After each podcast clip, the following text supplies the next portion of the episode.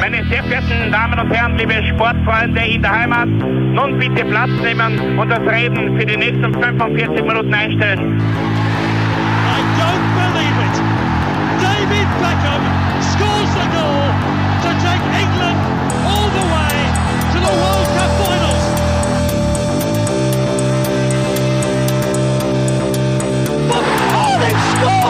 Do not believe what I've just seen! Troy Deeney has scored a penalty! He scored! Oh, Troy Deeney has scored from a Leicester penalty that was saved by Almunia! Und warten noch ein bisschen, warten noch ein bisschen, dann können wir uns vielleicht ein, ein Viertel genehmigen. Herzlich willkommen, liebe Zuhörer und Sportfreunde, zur neuen Folge des Trikotaustauschs, dem Podcast über Fußballtrikots und Fußballkultur. Mein Name ist Florian Bruckmüller und an meiner Seite darf ich wie immer Klaus Vogelauer begrüßen. Sir, Hallöchen, Sir. Genau, es wird ein bisschen militärisch. Äh, Wir, wir wenden uns einer amerikanischen Marke an, die eigentlich noch gar nicht lange existiert, nämlich erst seit 1996, das muss man sich mal vorstellen. Ein sehr junges Gebilde, eine sehr junge Firma, aber in diesen knapp 20 Jahren eigentlich schon ziemlich ähm, den Markt äh, auf, aufgewirbelt hat. Mhm, definitiv. Die Rede ist von Under Armour. Eine Marke, die eigentlich erst vor kurzem auch im europäischen äh, Bereich so richtig äh, bekannt geworden ist. Wann ist dir Under Armour so, so richtig in, in, ins Gedächtnis gehüpft oder, oder bewusst geworden, dass da ein, ein ganz, ganz neuer äh, Ausrüster am Markt, ab, abseits auch von Fußball da ist? Ja, du, du, du sprichst das schon richtig auch. Ich glaube, dass das dass dir da wahrscheinlich nicht, nicht anders oder ähnlich gegangen sein wird. Ähm, in erster Linie ist mir das in, in den diversen Fitnessstudios aufgefallen, ähm, weil halt da irgendwie die, die Funktionswäsche und die Fitnessbekleidung, um, die halt so Mainstream dann schon ist eigentlich äh, in den letzten Jahren oder die man halt gesehen hat, die, die, die Trainingsbekleidung, die, die Hosen, die, die Leibern, was auch immer, alles mit diesem äh, Under Armour ähm, Logo gebrandet worden. Da ist mir das eigentlich als erstes ins, ins Auge gestochen, wie ich in meinem Fitnessstudio war und das ähm, erblickt habe. Und dann halt dann in zweiter Linie erst eigentlich bei, bei gewissen Vereinen, die man, wo man sich dachte, ah, da schau, das Logo kenne ich von wo und ah, das ist Under Armour, okay. Richtig, ja. Also im Fußball ist es noch gar nicht so lang ähm, äh, gang und gäbe, sage ich jetzt einmal, dass ähm, das Under Armour auch hier versucht, äh, Fuß zu fassen. Aber wie du richtig sagst, äh, vor allem in der äh, Funktionswäsche. Äh, mir ist das das erste Mal dann aufgefallen, wie das österreichische Skiteam plötzlich ähm, äh, unser, unser super Wutzi ähm, Marcel Hirscher plötzlich in der Arm, Under Armour äh, Kluft herum, äh, herumrannte. Also ähm, haben wir gedacht, okay, interessant, das, das wird jetzt spannend. Und ähm, vor allem in den letzten zehn Jahren ist, ist wirklich, wirklich auch in Europa einiges passiert, Ja, äh, die was das 2000, betrifft. richtig 2010er Jahre waren sehr, ist dann schon ein bisschen aktiver gewesen von ähm, Richtig, richtig. Seite. Ähm, wie gesagt, das Unternehmen wurde 1996 von einem gewissen Kevin Plank im Keller ähm, des Hauses seiner Großmutter gegründet worden. Das ist so eine richtige Silicon Valley-Geschichte. Ja, Äh, der American äh, Dream. Ja, so ungefähr. Ähm, äh, gegründet äh, in Washington DC übrigens. Der damals 23-jährige Plank war ein College-Footballspieler und hat eigentlich immer Probleme mit der Bekleidung seines College-Teams gehabt. Er hat gesagt, das äh, entspricht nicht seiner Auffassung von, von Qualität für, für Profi- oder, oder, oder Halbprofisport, wie ja am College eigentlich so, äh, so gehandhabt wird. Und so hat er einfach mit einem Startkapital von knapp 17.000 Dollar, ähm, dieses Startkapital hat er übrigens als Blumenlieferant während seines Studiums verdient, In, de, in dem Alter. eigentlich schon, ja, ähm, das erste Funktionsshirt äh, quasi entworfen und entwickelt und somit den Grundstein für Under Armour gelegt. Ähm, was auch interessant ist an dieser ganzen Geschichte, seit der Gründung der Firma ähm, äh, hat der gute Plank ähm, mit seinem, wie soll man sagen, Selbstvertrauen nie Probleme gehabt, weil er hat dem äh, Nike-Chef äh, Phil Knight, der ist ja auch Ja. eine Koryphäe, Phil Knight ja wirklich, ähm, wirklich ein, ein, ein Tausendsasser, was, was Sportmarketing betrifft, äh, jeden, äh, jedes Jahr zu Weihnachten eine Karte geschrieben äh, mit folgendem Text. Dear Mr. Knight, ähm, Sie kennen uns noch nicht, aber Sie werden eines Tages von uns hören. Äh, klare Ansage und, und keine zehn, zehn Jahre nach Gründung äh, des Unternehmens ist Under Armour sogar schon an der Börse notiert gewesen. Ziemlich, ziemlich heftig. Die Geschichte von, von Under Armour und, und ähm, das Ganze rundherum ist ein bisschen kontrovers, aber da werden wir, glaube ich, im Laufe der Folge etwas näher drauf einsteigen. Ich hätte gesagt, wir starten einmal mit deiner Nummer 5. Was ich nur dazu sagen möchte, ist ja, dass sie zwar in, in Washington DC gegründet worden sind, ähm, aber der Hauptsitz ist, glaube ich, in Baltimore mittlerweile. Ähm, und der europäische, das europäische Hauptquartier ist in Amsterdam im Olympiastadion. Muss irgendwie ein bisschen, ja, kurios, das habe ich gelesen. Mit einem, mit einem äh, zusätzlichen ähm, Büro oder, oder ähm, Filiale in München. Also das sind jetzt auch Hauptstationen in, in Europa, wo es einquartiert Ja, sind. äh, wie, wie gesagt, äh, Ah. eigentlich ganz ähm, ja, sehr zaghaft erst die Versuche, glaube ich, da am europäischen Ja, Markt. erst genau. Ich glaube, das ist auch insgesamt das Problem, ähm, so ähnlich wie bei New Balance oder, oder, oder anderen amerikanischen Firmen, im Vergleich zu Nike, Adidas, Puma und anderen großen etablierten Marken fällt das Vertriebsnetz etwas, was, was das betrifft. Ja, definitiv. Man sieht es auch ein bisschen an, an, den, an den Quartieren selber, weil die, das internationale äh, äh, Hauptquartier sozusagen, also für die, nicht für den US-Vertrieb, sondern für das halt internationale äh, Netz, ist in Panama City. Ja, okay. Die Panama, Panama Papers lassen grüßen. Ähm, das würde jetzt aber zu weit gehen, da möchte ich nichts dazu sagen. Wie gesagt, starten wir mit deiner Nummer 5, genau. Äh, ja, meine Nummer 5 soll eigentlich sagen, dass äh, Under Armour nicht gleich von Beginn an im Fußball auf diese hautenge Funktionswäsche äh, gesetzt hat. Ähm, und auch nicht sofort auf außergewöhnliche Designs, weil das, dafür sind sie ja mittlerweile zumindest, was jetzt mich betrifft, oder ich glaube, die wird es nicht anders gehen, fahren wir in die Grätsch mir herein, wenn es anders ist, aber so in, in man hat Under Armour so ein bisschen ist ein Begriff für, für Designs oder für, für, für äh, Grafiken, für, für Muster auf Trikots, die jetzt nicht den Adidas, Nike etc. Na, Normen entsprechen. Also nicht dieser breiten Masse, sondern sie sind ein bisschen logischerweise durch, den US-Markt beeinflusst, äh, von dem her auch frisch Genau, für den ein, Markt. ein komplett anderer neu, Ansatz ne? und das begrüße ich ja grundsätzlich. Ähm, ist ja bei New Balance äh, nichts Genau, ich auch, anderes, äh, wie wir schon festgestellt haben. Richtig. Ähm, da sind die, äh, sind die ähm, Trikots ja auch irgendwie anders, anders, ungewohnter, möchte man fast sagen. Aber Genau. das, das macht die Sache Genau, interessant. für ja. unsere Augen richtig. Und das ist eben, ja, aber das hat nicht von, war nicht von Beginn an so. Ähm, in der Saison 2010, 2011 nämlich, äh, haben wir begonnen, die äh, mexikanischen Apertura-Vereine Deportivo Club Toluca und Estudiantes Tecos auszurüsten. Und da hat's für Toluca dieses weiße Auswärtsshirt zu sehen gegeben.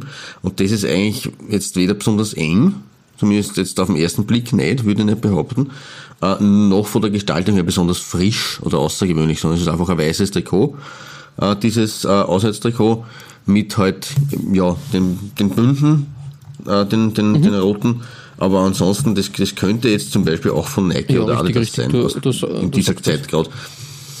Insofern, um das ein bisschen aufzuzeigen, dass anscheinend das nicht von Beginn an im Fußballbereich so war. Ähm, aber äh, wie sich das geändert hat, das sagt mir eigentlich in Nummer 5. Also es war eigentlich nur so quasi ein, ein Prequel. Ähm, das Home-Trikot von 2014, 2015. Und äh, das ist äh, wirklich gelungen. Also in, in, in Rot mit einem ja, sind das Tetris-Klötze, oder? Aber es schaut sehr, sehr spacig aus, das, was da in diesen ähm, zwei Rottönen auf, der, auf dem Trikot sich abspielt. Und das ist halt auch schon sehr eng geschnitten, logischerweise.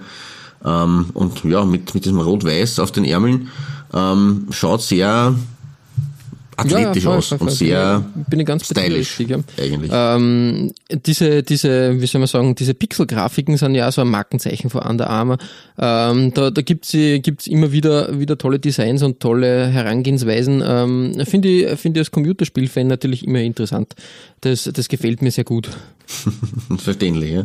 Na, für mich, also dieses 14-15 Trikot ist für mich eine sehr runde Sache, eben weil der, der Sponsor jetzt durch dieses relativ ruhige, äh, ruhige, ruhige, ruhige Schriftart, ruhige Font, Panamix ähm, und auch das Logo und das Under Armour äh, Ausrüster-Logo, äh, da, das, das ist ein sehr, ja, es ist, es ist nicht, nicht, nicht, nicht, nicht wild, nicht irgendwie äh, super hyper experimentell, ähm, aber in seiner Ruhe gleichzeitig doch sehr kreativ gestaltet und sehr nett anzuschauen. Und deswegen ist das meine, mein Auftakt für heute.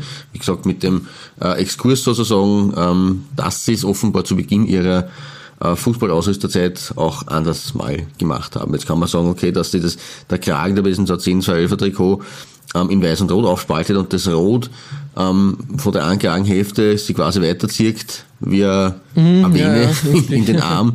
Das ist jetzt auch irgendwie außer und ungewöhnlich, aber ansonsten gibt's an dem Trikot nichts Besonderes. Das ist irgendwie halt ein weißes Ja. Schwert eigentlich. Aber man sieht da die, die, Entwicklung, was das Design betrifft. Äh, vollkommen richtig, ja. Also wie gesagt, ähm, man merkt da den, den Weg von, von, der, von der klassischen Unter, Unterwäsche, Funktionswäsche zu einem an, ähm, voll funktionstüchtigen Trikot, sage ich jetzt einmal. Genau, richtig. Und was ja insofern ein bisschen überraschend ist, oder, oder halt, ähm, wie, wie man sieht, dass sie da nicht ganz einheitlich anscheinend agiert haben, mit dem 10 zu 11 Trikot, was eigentlich noch nicht so äh, großartig außergewöhnlich war. Das sieht man an deiner Nummer 5, weil das ist vor 2010, 2011 und das ist, ähm, ja, designmäßig schon was. Ja, genau, richtig. Ähm, ich habe überlegt, wann, wann ist mir das erste Mal an der Arme so richtig äh, im Fußball ähm, ein Begriff gewesen und ähm, da mhm. muss man ähm, nach Deutschland schauen und zwar in die Saison ähm, 2008, 2009.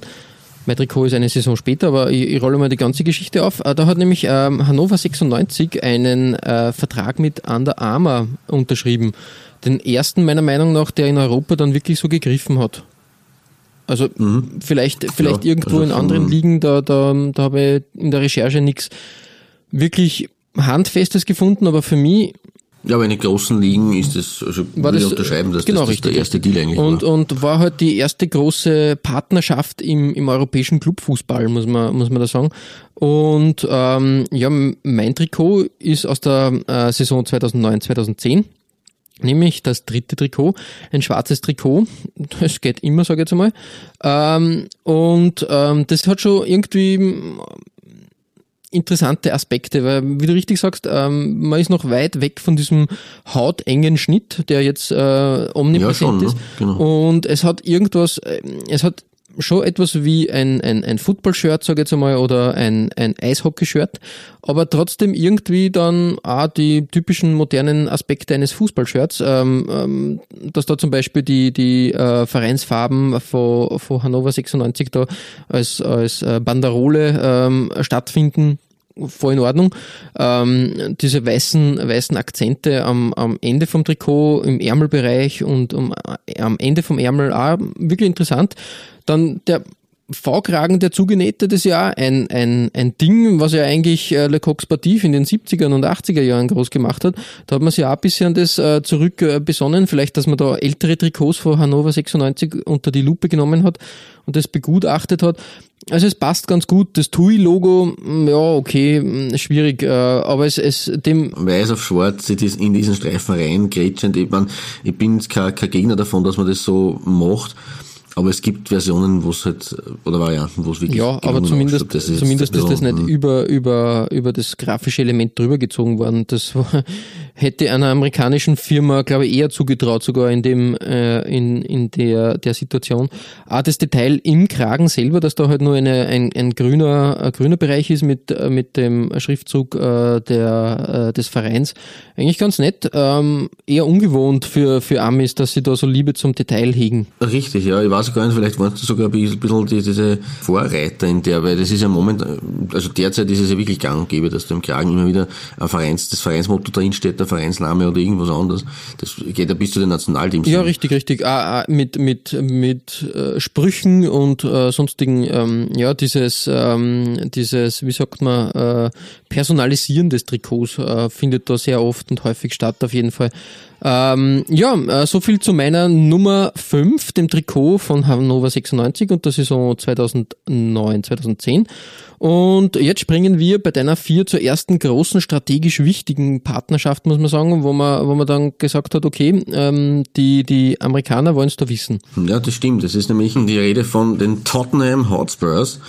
Ähm, mittlerweile sind sie ja wieder unter äh, Nike-Fittichen oder von Nike ausgerüstet mittlerweile. Aber von 2012 weg bis halt vor kurzem. Also bis, glaube ich, 17, 18, wenn ich mich nicht täusche. 16, 16 17, 17, war, ich bin mir nicht ganz sicher. Ich glaube 17, 18 war es dann, ja. 17, 18, ja. Wir haben ja jetzt genau, 18, also 19, ja. Saison. Man kommt so durcheinander mit richtig. den Saisonen, ja. Man kommt so durcheinander, richtig. Es wird immer, immer, immer schwieriger dann im Laufe der Zeit. Aber wie gesagt, bis vor kurzem, nennen wir es so, ähm, waren die Spurs ein Under Armour Club und äh, da hat es neben einigen sehenswerten Dressen in der Saison 16-17, in der angesprochenen, ein wirklich feines Alternativtrikot äh, in Gold gegeben und das war, das ist für mich meine Nummer 4 mit Nadelstreifen, mit dunkelblauen, ähm, so wie Tottenham immer in weiß dunkelblau aufläuft, aber hier ist das dunkelblau eben als Nadelstreif verarbeitet diesem A-Ja-Zug, der auch halt sehr ruhig ja, wirkt, ja, ja. passt. Dazu ein wunderschöner Bund, ähm, an den, an den äh, ähm, Ärmeln und Schultern, der hat quasi da eine kleine Abtrennung zum, restlichen Bereich äh, darstellt, auf den Schultern und dann den Ärmel, der nicht gestreift ist. Ähm, wirklich, wirklich schön und, und Tottenham und, und das war halt der, der erste Schritt in den englischen Markt und das ist natürlich für eine US-Firma immer was ganz ja, richtig, richtig, logischerweise. Genau, also 2012 äh, begann quasi diese, dieser Deal zwischen den, den Hotspurs und äh, Under Armour.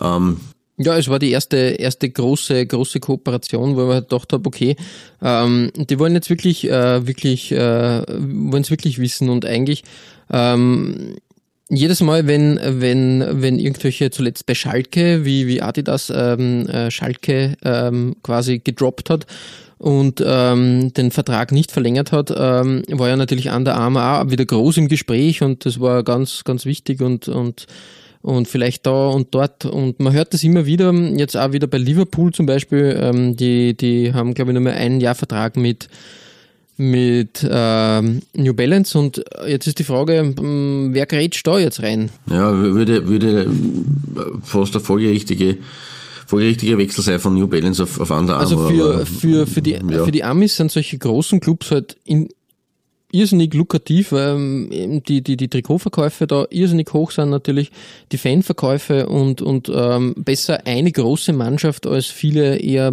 so im Mittelfeld angesiedelte Mannschaften. Hm.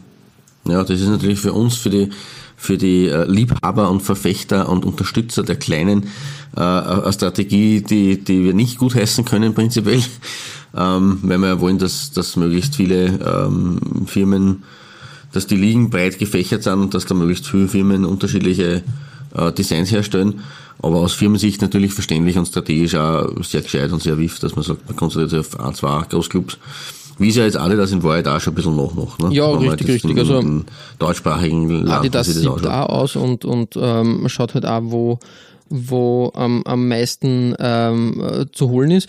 Deshalb hat es mir äh, sehr, weiß nicht, da können wir ein bisschen News, Newstime auch reinstreuen. Deshalb hat es mir bei Adidas sehr gewundert. Ähm, die haben jetzt Union Berlin unter Vertrag genommen und ab übernächster Saison wird Adidas die Trikots für Union Berlin ähm, äh, zur Verfügung stellen. Ähm, das hat mich gewundert eigentlich, mhm. dieser Schritt, äh, weil normalerweise ja, das ja, ist ungewöhnlich, ja. suchen, genau, für die jetzige, für die jetzige Strategie eher, ja. eher mhm ja, komisch.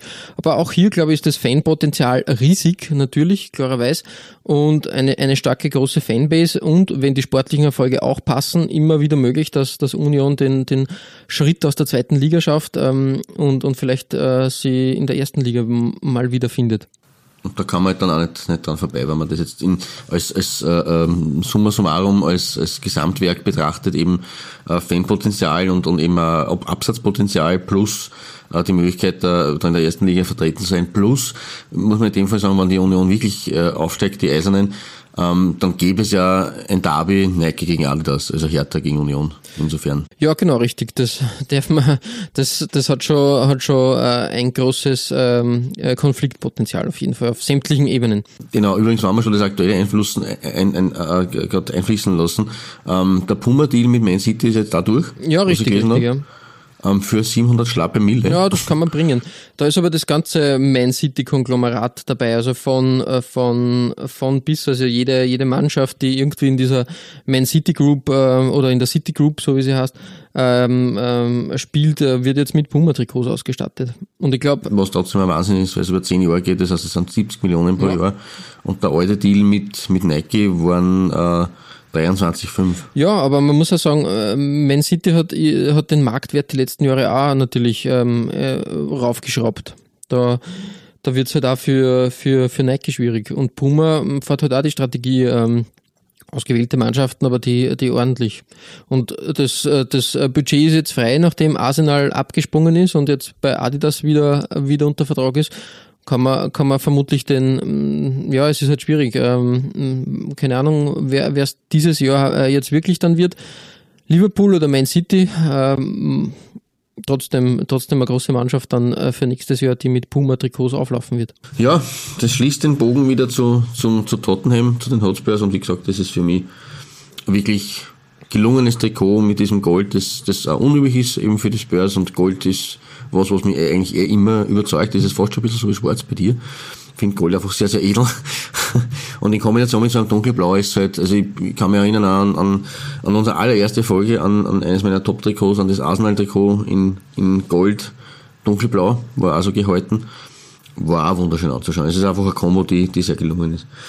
Ähm, ja, verlassen wir aber die Insel wieder und kehren zurück nach Kontinentaleuropa, weil ich glaube, den, den Nummer 4 Club, der kommt ähm, auch aus einem traditionsreichen Fußballland, aber eben aus Kontinentaleuropa. Genau, es geht nach Holland und zwar nach Alkmaar, zum AZ Alkmaar, einer Mannschaft, die immer wieder, ja, weiß nicht, eigentlich im, im naja, im Gedächtnis. Also sie tauchen immer wieder auf, wenn es um internationalen Fußball geht natürlich. Genau, sie sind, sie sind immer wieder so ein bisschen, haben sie ihre Hänger, aber eigentlich sind sie so hinter den Top, hinter den großen drei äh, in Holland immer wieder Kandidat für so einen vierten, fünften, vielleicht sogar mal einen zweiten Rang und sie waren immerhin auch schon mal in einem UEFA Cup Finale, was ich mich so in, in gedanklich erinnern kann. Irgendwann in die 70er Jahre, glaube ich, war das.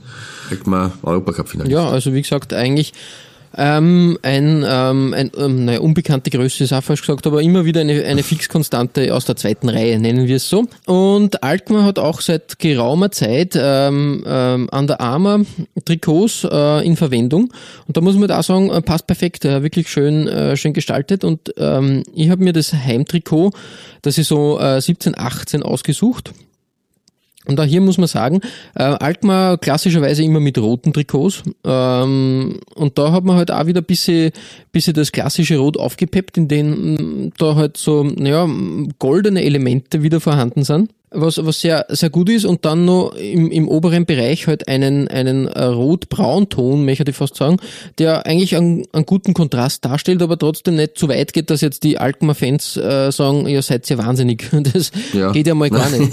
Und, und das muss ich wieder, wieder natürlich innen im, im Kragen eingestickt, ähm, die, äh, die Mannschaftsbezeichnung AZ67, also mit dem Gründungsjahr. Also wirklich tadellos, gefällt mir sehr gut, äh, gute Arbeit und schaut sehr gut aus.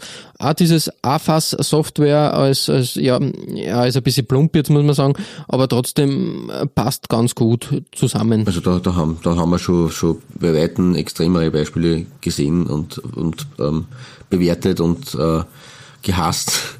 Aber das, ich finde, das ist trotzdem ähm, ja, so, ja, solide. Kann diskutieren, dass da das Software auch noch, aber die Firma heißt jetzt so und das ist ja eine Schriftart, die jetzt irgendwie nicht irgendwie äh, großartig reinhaut, sondern die einfach ins Bild passt. Genau, richtig. Die, das ist eine runde Sache. Die, die das Ganze gut macht. Was mir auch gefällt, ist zum Beispiel das, ähm, das äh, Vereinswappen, wo ja auch diese Aufspaltung in der Diagonale in, in, in Farben mhm. ist, da ähm, quasi so gesetzt ist, dass die, die goldene Di äh, Diagonale, die, die untere Linie quasi mhm. da weitergeführt mhm. wird. Das, ist das sind, das sind kleine Details ja. und das passt. Andere Detail. Firmen hätten das vielleicht irgendwie hingenäht und hingepappt, mhm. aber so macht es Sinn und, und gefällt mir hervorragend. Na, eine sehr gute Wahl. Also es ist vor allem für das Heimtrikot ähm, sogar wirklich eine sehr gewagte oder sehr, sehr ungewöhnliche Variante, die aber trotzdem gelungen ist. Also ich finde, das, das ist gut, dass man sich da beim Heimtrikot ein bisschen was traut dass man auf neue Sachen setzt. Es ist ja sowieso ein bisschen ein Unikum in Holland, dass da jetzt die Top 3 plus, sozusagen da der, der, der vierte an und dazu alle in Rot-Weiß eigentlich auflaufen. Ja, das haben wir ja schon mal gesagt. Ajax zwar jeder mit seinem eigenen Design irgendwo. Ajax mit diesem berühmten, ikonischen Ajax-Muster und, und, und Feyenoord in, in Schachbett oder in, in geteilt und, und, und ähm, PSV im, im, im, im Längsstreifen-Look aber doch, es ist alles rot-weiß und das, deswegen ist es auch angenehm zu sehen, dass man da halt ein bisschen mit diesem braunen Rotton spielt und ein bisschen Gold dabei hat und trotzdem das Hauptrot halt bewahrt und das äh, ja, wirkt, wirkt gut und ist genau, was, anderes. Finde ja, ist wirklich äh, gut abgestimmt und macht, macht viel her. Genau. Ja, Klaus, ähm, es geht weiter zu, ja, ich möchte sagen, an Exoten auf der Liste bei dir. und, und das macht die Sache spannend. Und ähm, deshalb, was gibt's bei dir auf der 3? Uh, ah, auf meiner 3 kommt ein Club namens Omia Ardia. Und da würde man jetzt auf den ersten Blick sich denken, aha, das ist irgendein so arabischer mhm. oder äh, vorderasiatischer Verein aus dem Nahen Osten. Äh, das stimmt nicht. Dieser Club ist aus äh, dem fernen Osten, dem von uns schon ein paar Mal ein gelobten äh, Land äh, der aufgehenden Sonne aus Japan. und laut footballfashion.org ist äh, das eine der längsten Partnerschaften mit Under Armour. Leider Gottes ähm, habe ich nicht nirgends auftreiben können äh, eine Jahreszahl, wie lange die Partnerschaft existiert. Ähm, aber es muss ja was dran sein, wenn das so eine renommierte Seite schreibt. Ähm, die waren tatsächlich einer der ersten professionellen Fußballvereine, die von Under Armour ausgerüstet worden sind. Okay, ja, nicht Wird, schätzen wir, die war irgendwann in den 2000ern passiert sein. Ähm, der Club selber war von 2005 bis 2017 fast durchgehend erstklassig, ähm, spielt momentan zweite Liga in Japan, aber auch in der zweiten Liga haben sie wirklich schöne Dressen von äh, Under Armour bekommen und so geschehen 2018. Das Auswärtstrikot habe ich mir da rausgesucht, das wird dich entzücken, weil es ist ein schwarzes Trikot, ähm, mit orangen äh, Elementen. Und das ist halt ihr klassische, was ich so verfolgt habe die letzten Jahre, ähm, die klassische Auswärtsmontur. Äh, ähm, schwarz oder dunkles Blau mit Orange. Äh, und in dem Fall, wie gesagt, äh, äh, äh, ja, der Kragen in Orange, klassisches, sehr eng gehaltenes äh, äh, Farbfeld, sondern der geht ein bisschen raus. Es ist jetzt kein, kein V-Kragen, aber es ist so spitz zulaufend, abgerundet und das, ja, nett anzuschauen. Und auf der Seite haben sie so orange-schwarze, mh, ja, schaut aus, wie wenn, wie wenn das so, wie wenn man ähm, mit Heftklammern irgendwie, oder wenn man da, wenn man da reingeheftet Ja, hätte ja. ähm, in diesem, in dieser Hüftpartie, schaut aber auch nett aus. Und ja, es ist offenbar der zweiten Liga geschuldet, ähm, dass man da ein bisschen sehr viele Sponsoren drauf findet, äh, ist aber trotzdem auch eigentlich relativ ruhig gelöst, sage ich mal. Also dieser D-Point Hauptsponsor, ähm, kann man jetzt über das Rot natürlich, über das rote Logo diskutieren, ob das so reinpasst, aber es ist halt zumindest jetzt nicht irgendwie großartig störend, meiner Meinung nach. Das Wappen da in diesem, mit diesem Orangeton, ja, ähm, und wie gesagt, ansonsten eigentlich eine, eine sehr nette Sache, sehr äh, stylisch, sehr, ja, auch wieder sehr, sehr eng sportlich geschnitten. Aber das macht halt auch wieder den Effekt aus, dass es halt gut ausschaut, finde ich in dem Fall. Ähm, wie gesagt, meine Nummer drei, auch natürlich wegen dieser langen Partnerschaft mit den Japanern, ähm, aber auch weil das äh, eigentlich eine nett anzusehende äh, Wäsche ist. Ja, auf jeden Fall. äh, Wirklich, wirklich schön gelöst. Und ich habe im Hintergrund ein bisschen nachrecherchiert. Äh, seit 2010 ähm, hat der Verein Under Armour als Ausrüster. Okay, naja, dann waren sie so mit ein bisschen In der, in der ersten also- Welle sozusagen mit dabei. Richtig, ja, genau. Die, die Eichhörnchen von Ja, richtig, Adia, richtig. die da im Wappen äh, sich befinden. Äh, ist ja eh insofern spannend, weil äh, sie sind eigentlich einerseits ein junger Club, 1998 gegründet, laut, also offizielles Vereinsgründungsdatum ist 4. Dezember 1998, aber der Vorgängerverein, den gibt schon seit 1961, also das ist halt, ja, Geschmackssache, wie man das sieht, ob das jetzt schon traditionsreich ist oder nicht. Ähm, und die Vereinsfarben sind orange-blau, deswegen bin ich mir jetzt gar nicht sicher, meine Augen, meine trüben Augen, ähm, meine wässrigen, ob das vielleicht sogar dunkles Blau einfach ist. Ja, können, Könnte auch sein, aber es, scha- es schaut für mich eher so an der Grenze zwischen, zwischen schwarz und sehr, sehr, sehr dunkelblau Stimmt, aus. richtig, ja, ja. Ja, wie gesagt, also für eine Zweitligamannschaft ähm, in Japan, da ist doch ein, eine sehr große Treue vorhanden. Auf ich jeden sagen, wenn Fall, sie fast ein Jahrzehnt lang schon diesen Deal haben, das ist eigentlich auch heutzutage ähm, nicht so ähm, verbreitet. Genau. Ne? Übrigens muss man dazu sagen, ähm, warum heißt der Verein so komisch Omiya Ardia?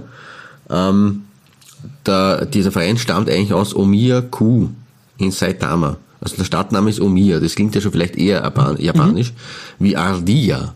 Ardia ist ja halt, ja, komisch anmutend. Ähm, und die Erklärung ist, dass äh, es ein dem Spanischen entlehntes Kunstwort ist, weil dort Ardia mit Doppel-L aber geschrieben so viel wie Eichhörnchen Ah, heißt. okay. und das passt dann wieder zum Wappen dazu. Ja, also da sind die Japaner durchaus kreativ und, und haben lustigerweise auch eine große Verbindung immer wieder zum Spanischen. Äh, weil wenn dich zurück äh, erinnerst an Cerezo Osaka, Ja, ja, richtig, wo man ja richtig. Cerezo, die, die, die Kirsche quasi, aus dem Spanischen sie geborgt hat, äh, woher immer diese Verbindung stammt. Ich lustig. glaube, da will man grundsätzlich einfach ähm, ähm, die, die Verbundenheit zum, äh, zum europäischen Fußball sagen, so auf die Art. Ähm, Mhm. Wir haben einen, sogar einen, einen europäischen, unter Anführungszeichen, Namen und ähm, deshalb, äh, deshalb äh, wird bei uns auch super Fußball gespielt. Mhm. Naja, er wird, wird mit Sicherheit so sein, dass, dass man da ein bisschen die, die Linie so zirkt. Natürlich gerade mit den spanischen Erfolgen da um die 2010er äh, Jahreszeit, Jahrzehntwende. Äh, man hätte sich aber natürlich auch für italienische oder deutsche Namen entscheiden können. Ne? Ja, man, man, die Japaner sind. Um ihr Eichhörnchen vielleicht sich komisch Ja, anhören. die Japaner sind eh grundsätzlich für, für, für, deutsche, für deutsche Kunstwörter zu haben. Also da gibt's, äh, ich glaube, äh, es gibt Computerspiele, die in Japan äh, einfach äh, Kampfgeist hassen und das solche Dinge, ja, ja, einfach Ja, irgendwelche. ja, insofern, insofern dann so eigentlich schon wieder überraschend, dass sie sich nicht, für- nicht fürs Deutsche entschieden Ja, haben. war, war nicht schick Aber, im Moment. ja. Eine, Off eine offenbar zu der. Zeit. Richtig, ich meine, wie, wie sie es so genannt haben, das war ja dann doch eher Ende 90er, Anfang 2000er, da war es anscheinend wirklich noch nicht so, noch nicht so hip. Im Übrigen sind sie der, der Stadtrivale von einem äh, uns bekannten Club, nämlich von den Urawa Red Diamonds. Ja, ja die, sind, die sind schon größere Nummer dann, muss man sagen. Ja, richtig. Und das dürfte dann anscheinend entweder die Nebenstadt sein oder weil vielleicht hat es da sogar irgendwie so eine Zusammen Verschmelzung gegeben, weil Japan ist auch nicht so groß. Ja, ja, Gibt es ja, immer ja. diese, die- diese Städte-Zusammenschmelzungen, wenn es äh, zusammenwachsen oder aneinander heranwachsen.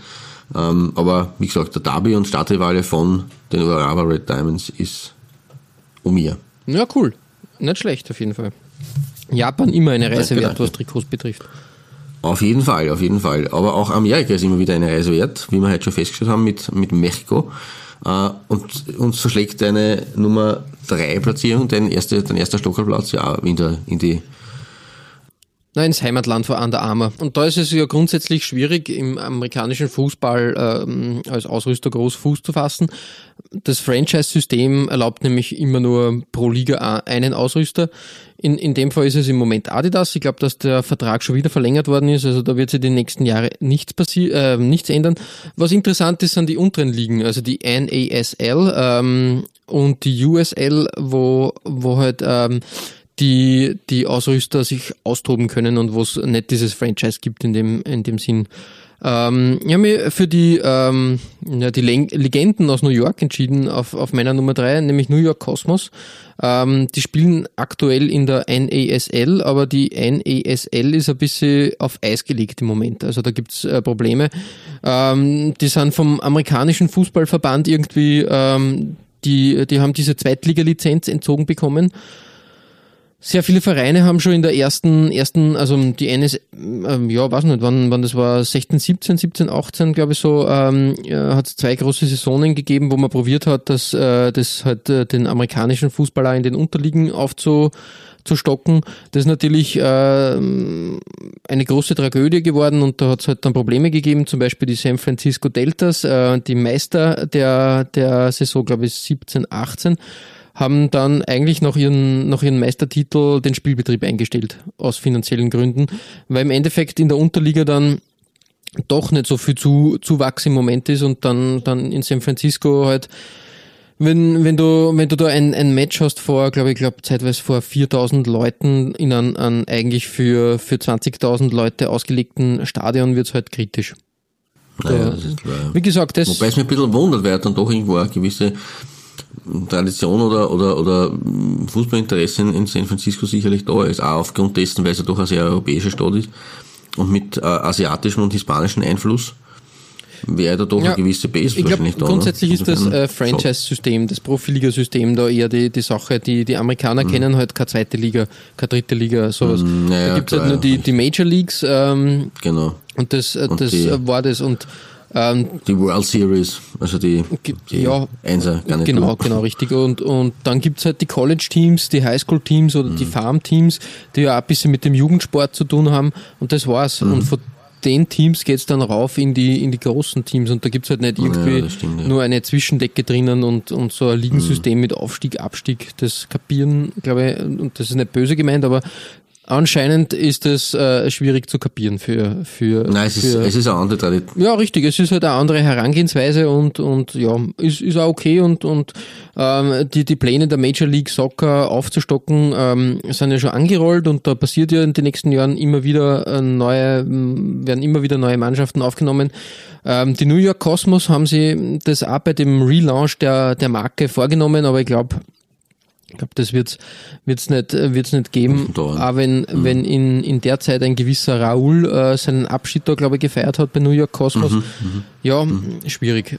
Zurück zum Trikot auf jeden Fall. Ähm, da finde ich, hat äh, New York Cosmos gute Arbeit, äh, an der EMA für New York Cosmos gute Arbeit geleistet.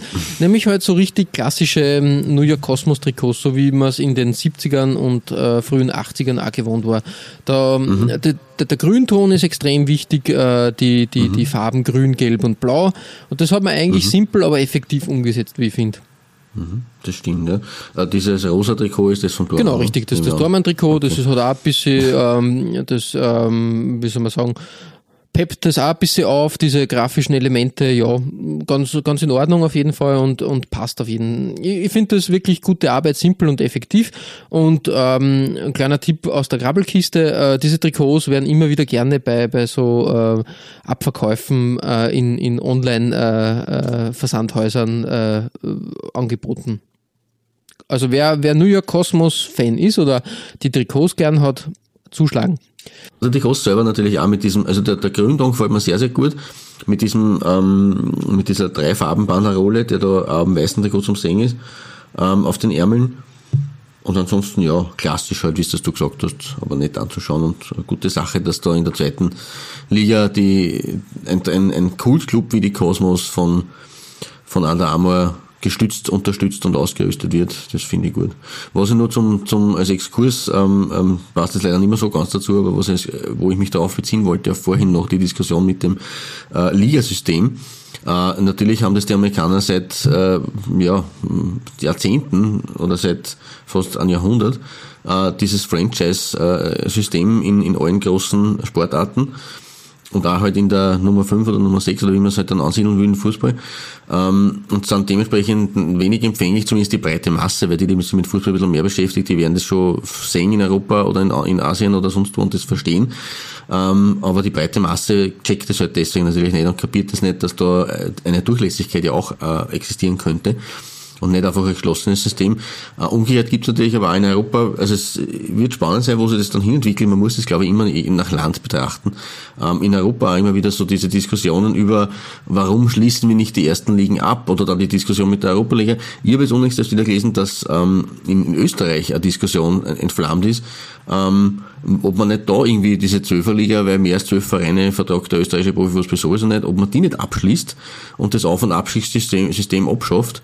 Ähm, ich, ich, bin dadurch, dass ich natürlich ähm, mit dem System, so wie halt die Amerikaner mit ihrem System aufgewachsen bin, kein Fan davon, weil ja dann doch irgendwo Auf- und Abstieg äh, diese, diese Möglichkeiten und Chancen für jetzt nicht unbedingt irgendwie kurzfristig für, für vier Jahre hochgepuschte Newcomer bietet, aber das natürlich auch, aber bin eher nicht deswegen dafür, aber sondern weil es einfach, einfach ein Spannungsfaktor ist. Weil um was geht's dann unten? Es geht oben um die Europacup-Plätze, um einen Meistertitel, wobei das auch in Österreich schon fragwürdig ist, wie weit es um den Meistertitel geht äh, in manchen Saisonen. Aber darunter geht jetzt, okay, dann werde ich halt Zwölfter oder Öfter, ist eigentlich wurscht. Natürlich sind die Befürworter dieses Systems äh, auf der Seite, dass sie sagen, ähm, man kann dann, die Clubs können in Ruhe ohne Abstiegsangst zumindest entwickeln und zumindest junge Leute einbauen und zumindest was das betrifft, diese Aufgabe erfüllen, auch für den eigenen Club, aber auch für den Nachwuchsfußball des Landes.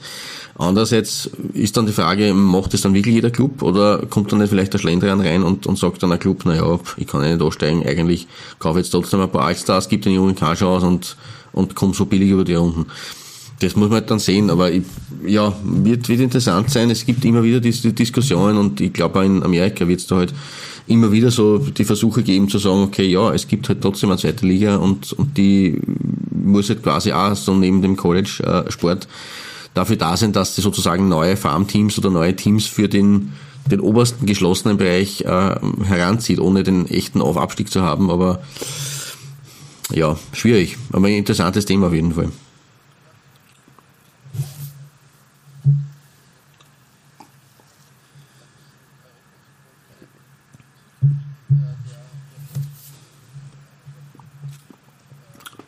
Ja, wobei mir ja davor ehrlich gesagt graut, weil ja da muss man ganz ehrlich sagen, das, also Bayern und Dortmund ohne die nationalen Duelle, wenn dann Schalke wegfällt oder wenn, wenn ein Bayern Nürnberg wegfällt und solche Sachen und in England Detto, das, das, ich glaube nicht, dass das der, der weise letzte Schluss sein kann, aber das entscheiden nicht wir.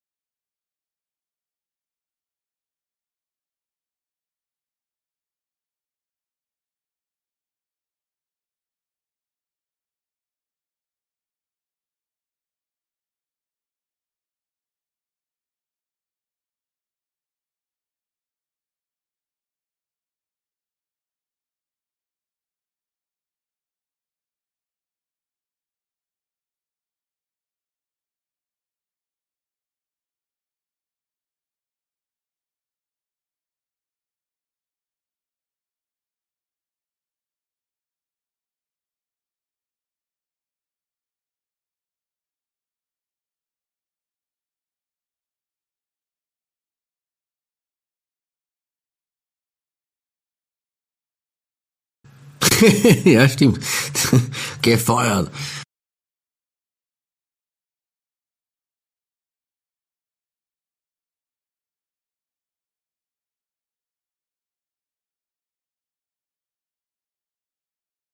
Hätte man besser seine Hausaufgaben gut gemacht. Ja, schwierig, aber das siehst du halt auch, ähm, wenn, wenn die Großen äh, nachlässig werden, genau richtig, und dann einfach äh, Dinge als gegeben nehmen und ja, so auf die Art, äh, er hat eh keine andere Option.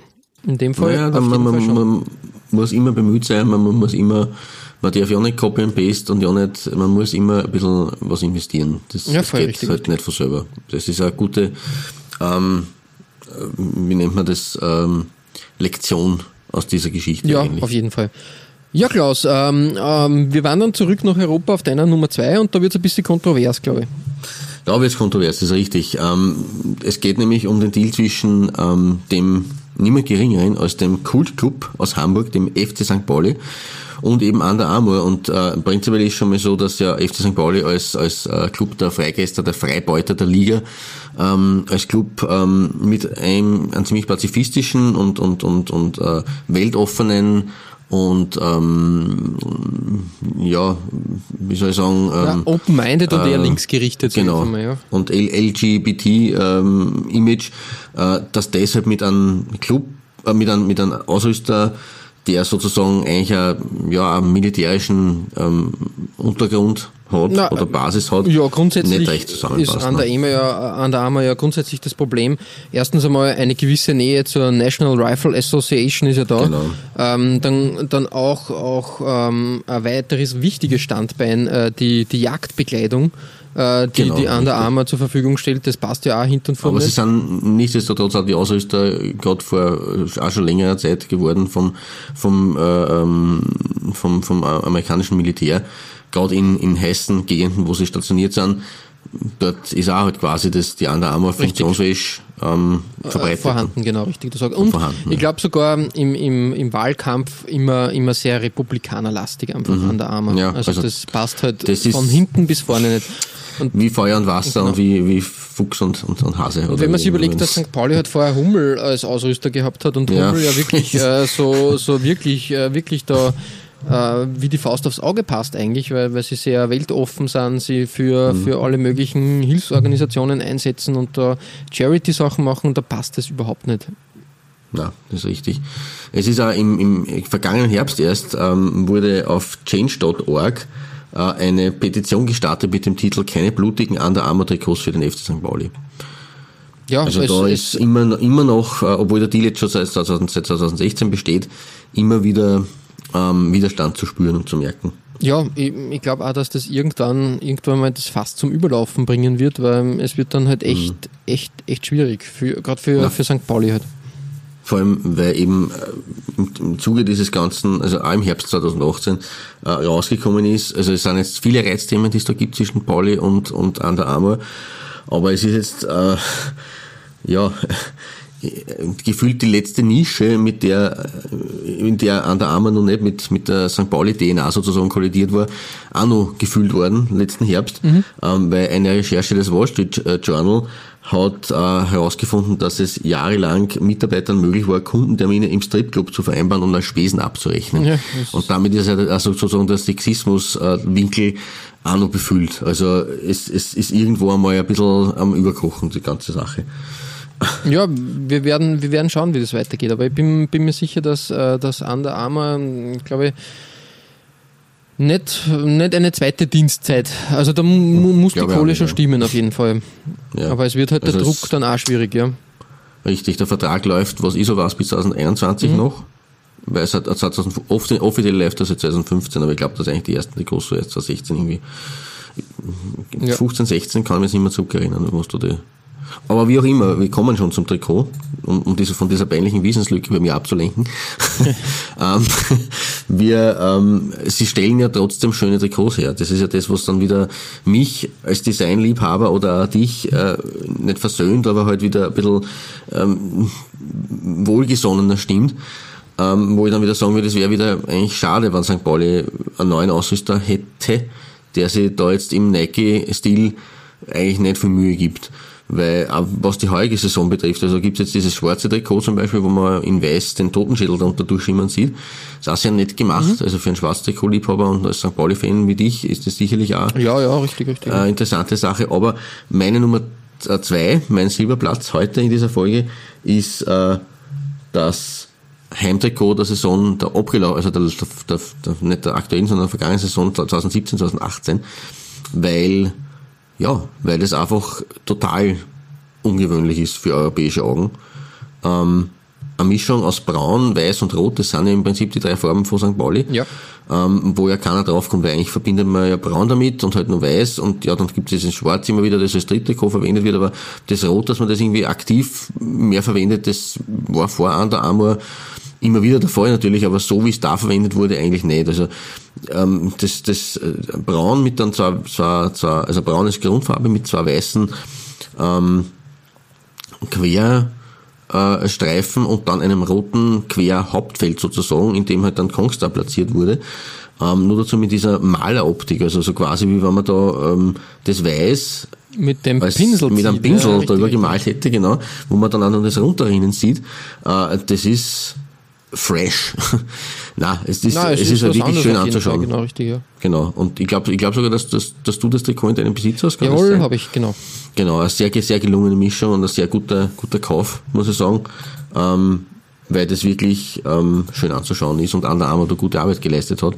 Ähm, und halt da profitiert natürlich davon, dass sie einfach auch diesen diesen Blick ähm, nicht so noch vernebelt haben von von Glas von von von den klassischen Designs, die ja auch schön sind, aber dass sie halt hin und wieder mal Mut haben, da was zu probieren, was bei St. Pauli natürlich auch möglich ist, logischerweise. Das wäre jetzt bei den Bayern ein bisschen was anderes. Ja, richtig. Wir erinnern, mit diesem Mint-Trikot, das der alle das probiert hat, da hat es den großen Aufschrei gegeben.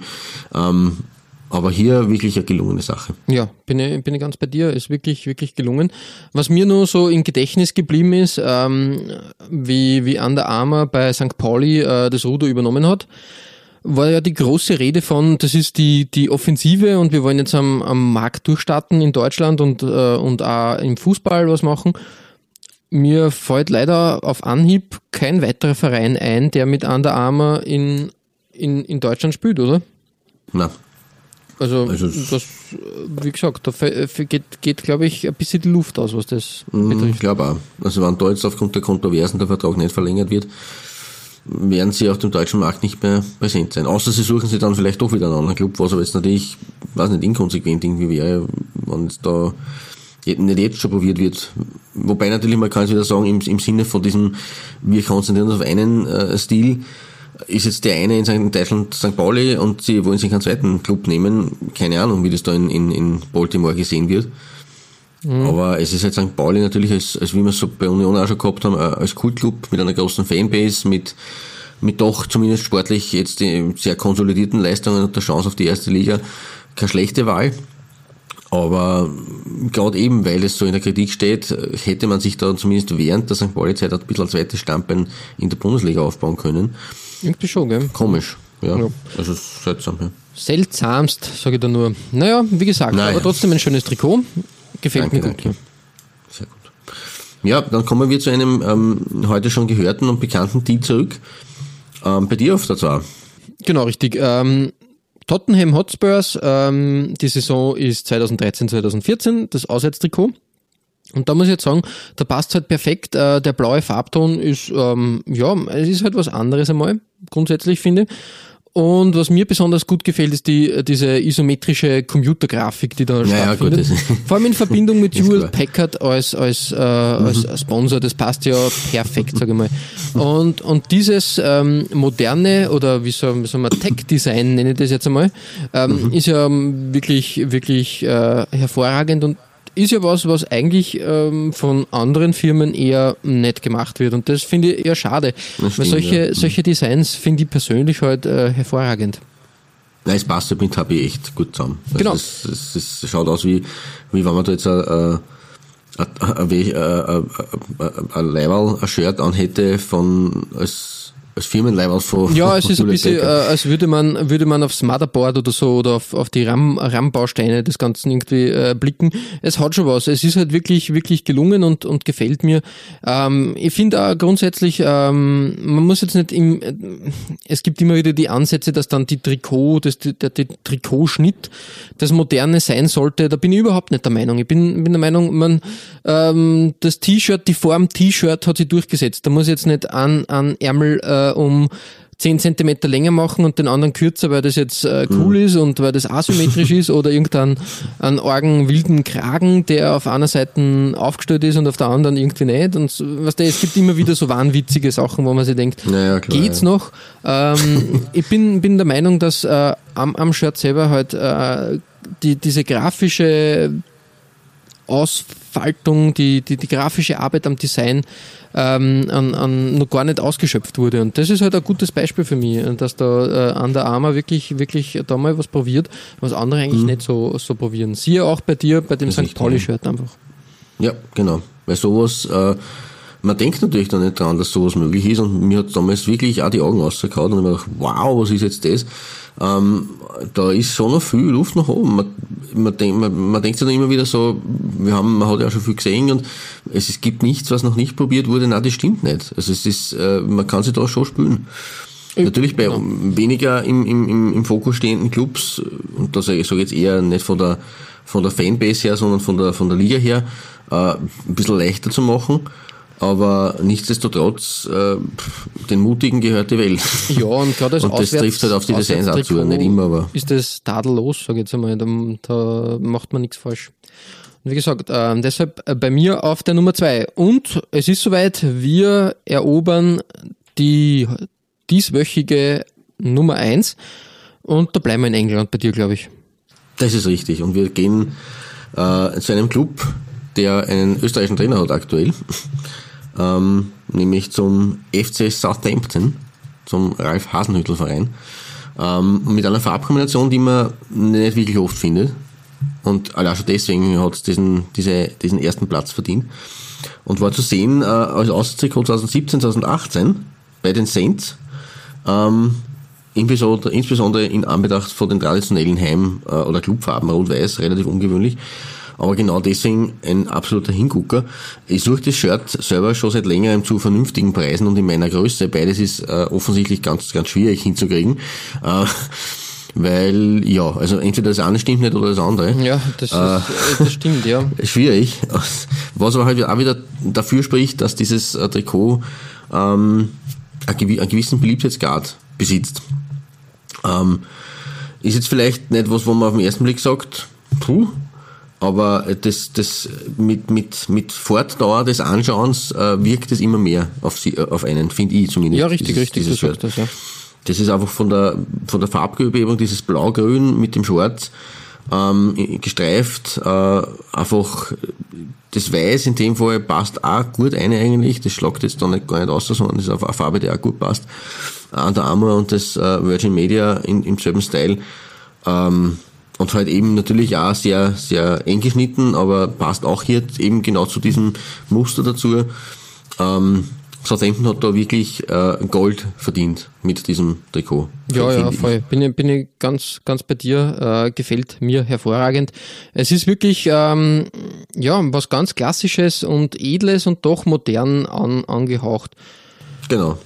Und ich glaube auch, ähm, Southampton hat so eine, extrem ähm, lange strategische Partnerschaft, glaube ich sogar, ich glaube sieben Jahre oder so ähm, haben die, haben die den Vertrag unterschrieben. Ich, ich hoffe, sie bleiben jetzt in der ersten Liga. Es wäre ihnen zu Ja, wünschen. ist richtig. Schauen wir mal, wie es ausschaut. Ähm, könnte noch schwierig werden, keine Ahnung.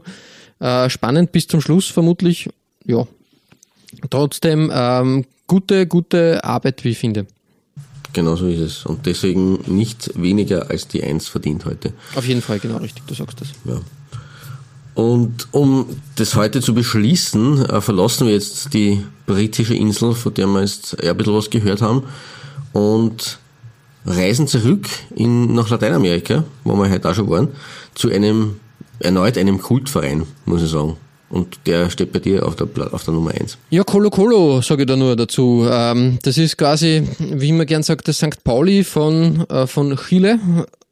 kann man so nennen, glaube ich. Ist ein Kultverein. Ähm, wirklich, wirklich viele ähm, schöne, kultige Trikots. Ja, kultig ist ein schwieriges Wort, äh, aber trotzdem wirklich gelungene Trikots. Und ich habe mich für die Saison 2017, ich glaube in Chile wird ja ganz Jahressaison gespielt, ja, das ist in, die, in den südamerikanischen Ligen so, dass die mehr oder weniger die ganze Jahresmeisterschaft haben, die meisten. Ja. Genau, und äh, ich habe mich für das dritte Trikot entschieden. Ein wirklich schönes Trikot in äh, Rot und Schwarz.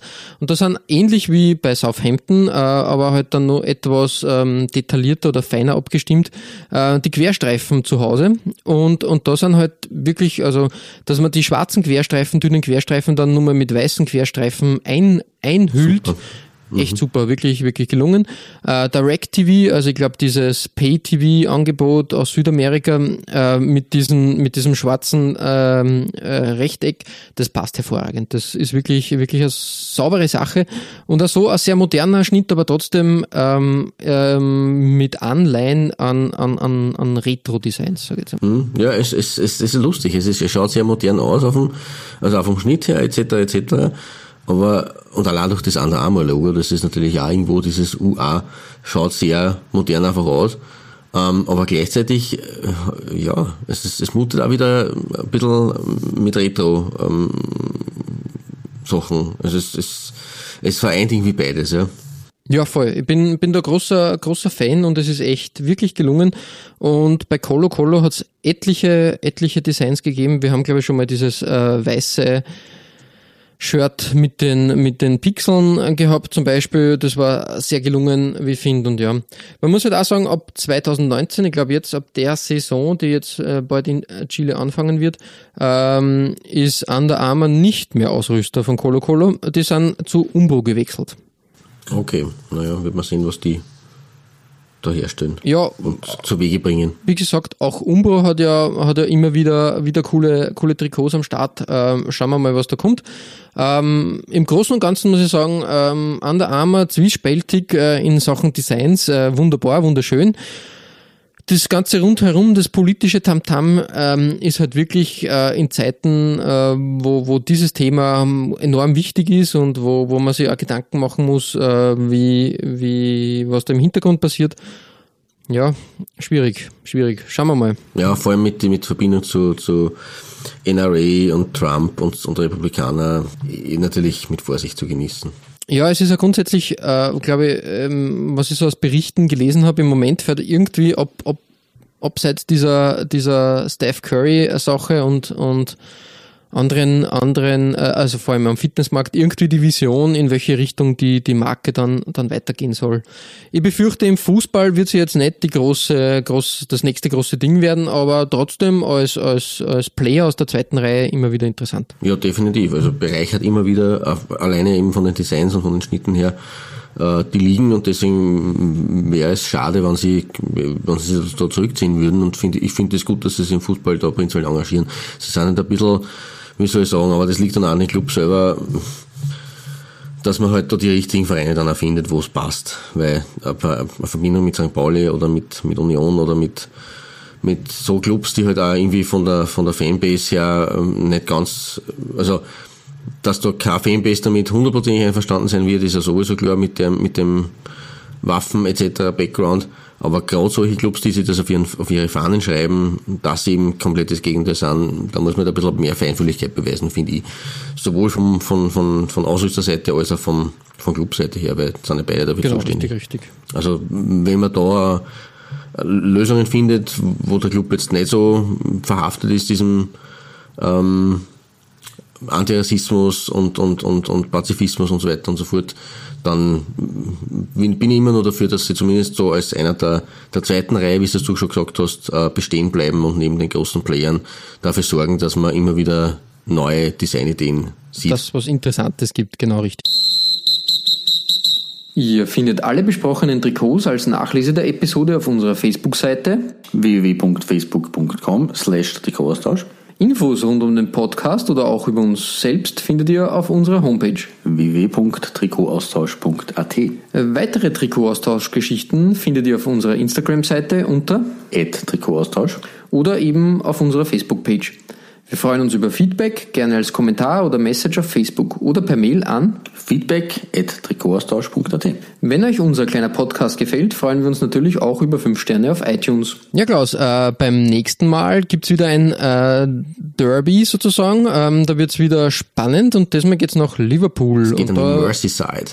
Genau, und da wird's ja besonders, ähm, wie soll man sagen, das hat ja eine gewisse äh, Prägnanz und ein gewisses äh, Konfliktpotenzial, wenn es Everton gegen Liverpool heißt. Ähm, wir werden uns wieder fünf Trikots vor jeder Mannschaft genauer unter die Lupe nehmen und mal schauen, was da so los ist. Ich glaube, ähm, Mannschaften, die wirklich, äh, beide Mannschaften haben wirklich immer schöne Trikots gezaubert und interessante Ausführungen. Haben wir eine lange Tradition, weil es sind ja wirklich beide Vereine, sowohl Everton als auch Liverpool, eigentlich seit der Jahrhundertwende und damit meine ich aber die Jahrhundertwende um 1900 ähm, aktiv und im, im, im, im englischen Fußball eine, eine ja, Größe, immer wieder auch beide, aber natürlich auch in Zeit, Zeitklassigkeit versunken, ähm, was man auch heutzutage sich nicht mehr vorstellen kann. aber sie waren halt einfach immer präsent und gerade aktuell hat das Ganze natürlich einen besonderen Beigeschmack, weil ja Everton ähm, den den Raids ein 0 zu 0 abbringen konnte im, im letzten Derby und damit Liverpool äh, die Tabellenführung sich nicht mehr also verpasst hat. Weil ja. einem Sieg haben sie sich zurückgeholt von Man City und genau dieses Derby 0 zu 0 hat dafür gesorgt, dass Man City wieder vorbeigezogen ist. Also da hat Everton den großen Raids in die Suppe gespuckt. Insofern ja. auch ja. nicht von mangelnder Brisanz natürlich. Wir werden schauen, äh, was da los ist. Auf jeden Fall ähm, schöne Trikots werden da in der nächsten Folge auf euch, auf euch warten. Bis dahin verbleiben wir wie immer mit sportlichen Grüßen. Gut schwert. Und bis bald.